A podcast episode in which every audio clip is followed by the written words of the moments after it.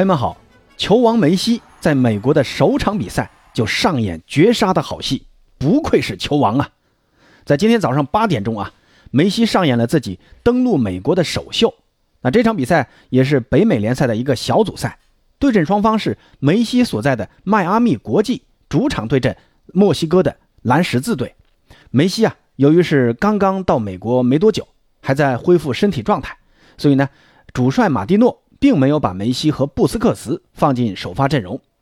上半场快结束的第四十四分钟，迈阿密国际的泰勒在左路内切后不讲理的一脚兜射远角破门。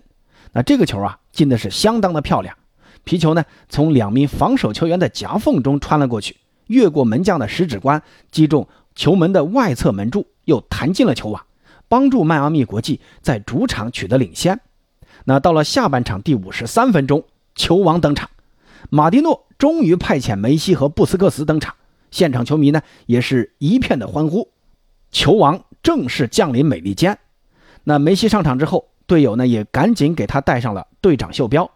在登场后的六分钟过后，迈阿密国际获得一个前场任意球，当时梅西主罚，他是快发任意球，结果呢，呃，左侧的队友的脚法呃太差了啊，一个转身打门呢给踢呲了，然后就是门前的一片混战。最后被蓝十字球员给解围了。那随后，蓝十字队在第六十五分钟由安图尼亚利用个人能力在禁区内爆射破门，扳平了比分，一比一。到了第六十八分钟，梅西上演了非常精彩的利用身体过人的场面。当时呢，在中场附近，梅西和蓝十字的一个中场球员在争一个弹地球。梅西呢，先是用身体啊背靠着对手，在运动中呢。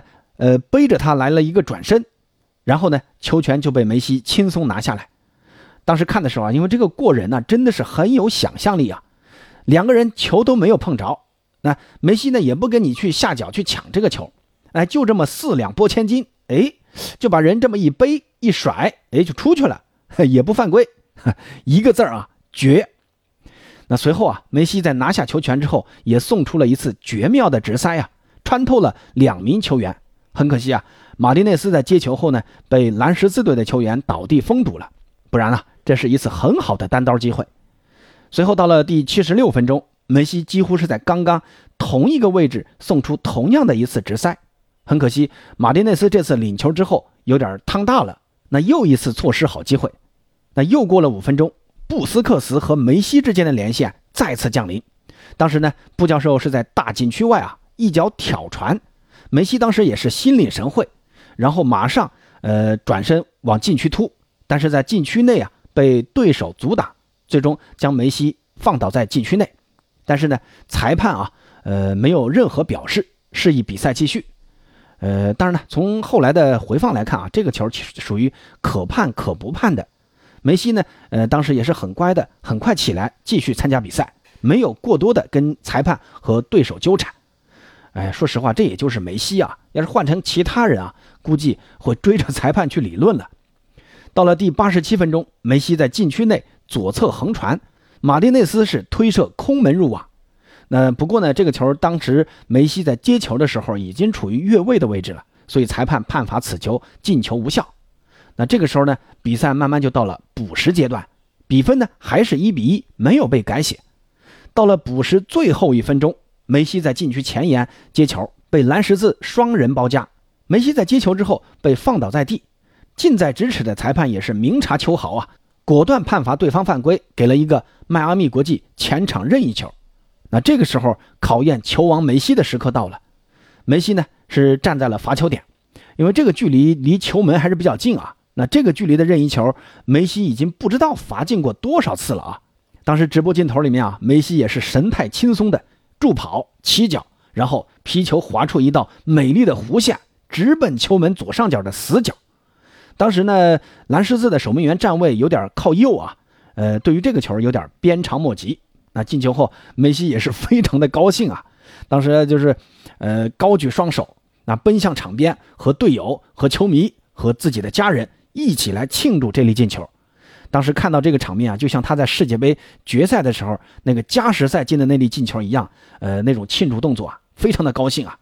说实话，我看到这个场景的时候，我自己也很高兴啊。我在家里也是跟他一样，把手举起来啊，这围着家里客厅跑了一圈呃，这个高兴呢，既是高兴梅西进球了，那也是高兴梅西现在这个年纪啊，还能这么高兴的踢球。我觉得这个场景对于我来说啊，真的值了啊。当然了，对于梅西来说更值了。那那这里呢，再插一句嘴啊，以后梅西的球啊，再也不用熬夜看了，大早上的八点钟起来啊，你就能欣赏到梅西的比赛。我觉得也太幸福了啊，一个美好的周末。那最终呢？迈阿密国际啊，依靠梅西的任意球绝杀，二比一战胜了蓝十字队，为自己的美国首秀送上一份精彩的大礼。那比赛过程啊，大致就说这么多啊。接下来呢，八哥谈一谈对于梅西和这场比赛的一点点感受啊。谈三个点。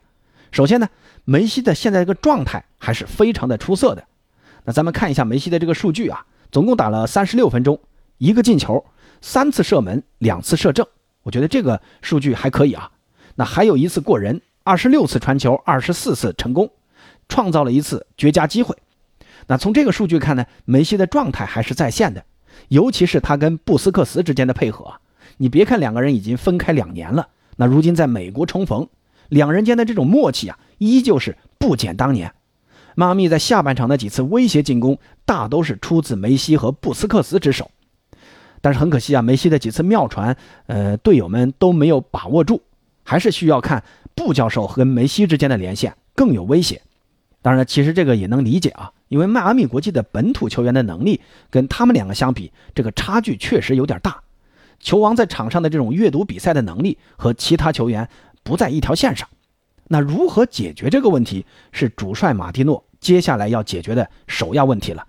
那听说啊。迈阿密国际已经签下了阿尔巴，另外呢，小白伊涅斯塔和苏亚雷斯也都还在谈判之中。如果接下来这三个人也加盟了迈阿密国际，那想必啊，梅西在这些老队友的帮扶下，一定能带领迈阿密国际走向一个新的高度。那第二点感受呢，就是，呃，北美的这个比赛的节奏啊，还是偏慢的，强度呢也没有那么大。那看比赛的时候啊，很多弹幕啊都在说：“哎呀，这种比赛就是菜鸡互啄。”我觉得啊，没必要这么说啊，因为任何事情你都有一个发展过程，凡是从两方面来看嘛。其实我倒觉得这种节奏对于梅西来说更合适啊，可能在这种缓慢的比赛节奏中，梅西的发挥可能还会更好呢。那第三点呢，呃，就是我要纠一个错啊，这场比赛并不是美职联的比赛，美职联呢目前还在休赛期。这场比赛其实是北美的联赛杯，参赛的球队是包括了像美国、加拿大、墨西哥这些联赛的联赛球队，分为小组赛和淘汰赛，要打上一个月。这一个月之后呢，美职联的比赛才会恢复。那期待梅西在美职联赛场上的发挥的这些球迷们，不妨再等一等。那看看梅西能不能像这场比赛一样，带领迈阿密国际在常规赛力挽狂澜，最终闯进季后赛。让我们一起为梅西加油。那最后呢，还有一点点感受，就是美国的现场球迷对于梅西的热爱和支持。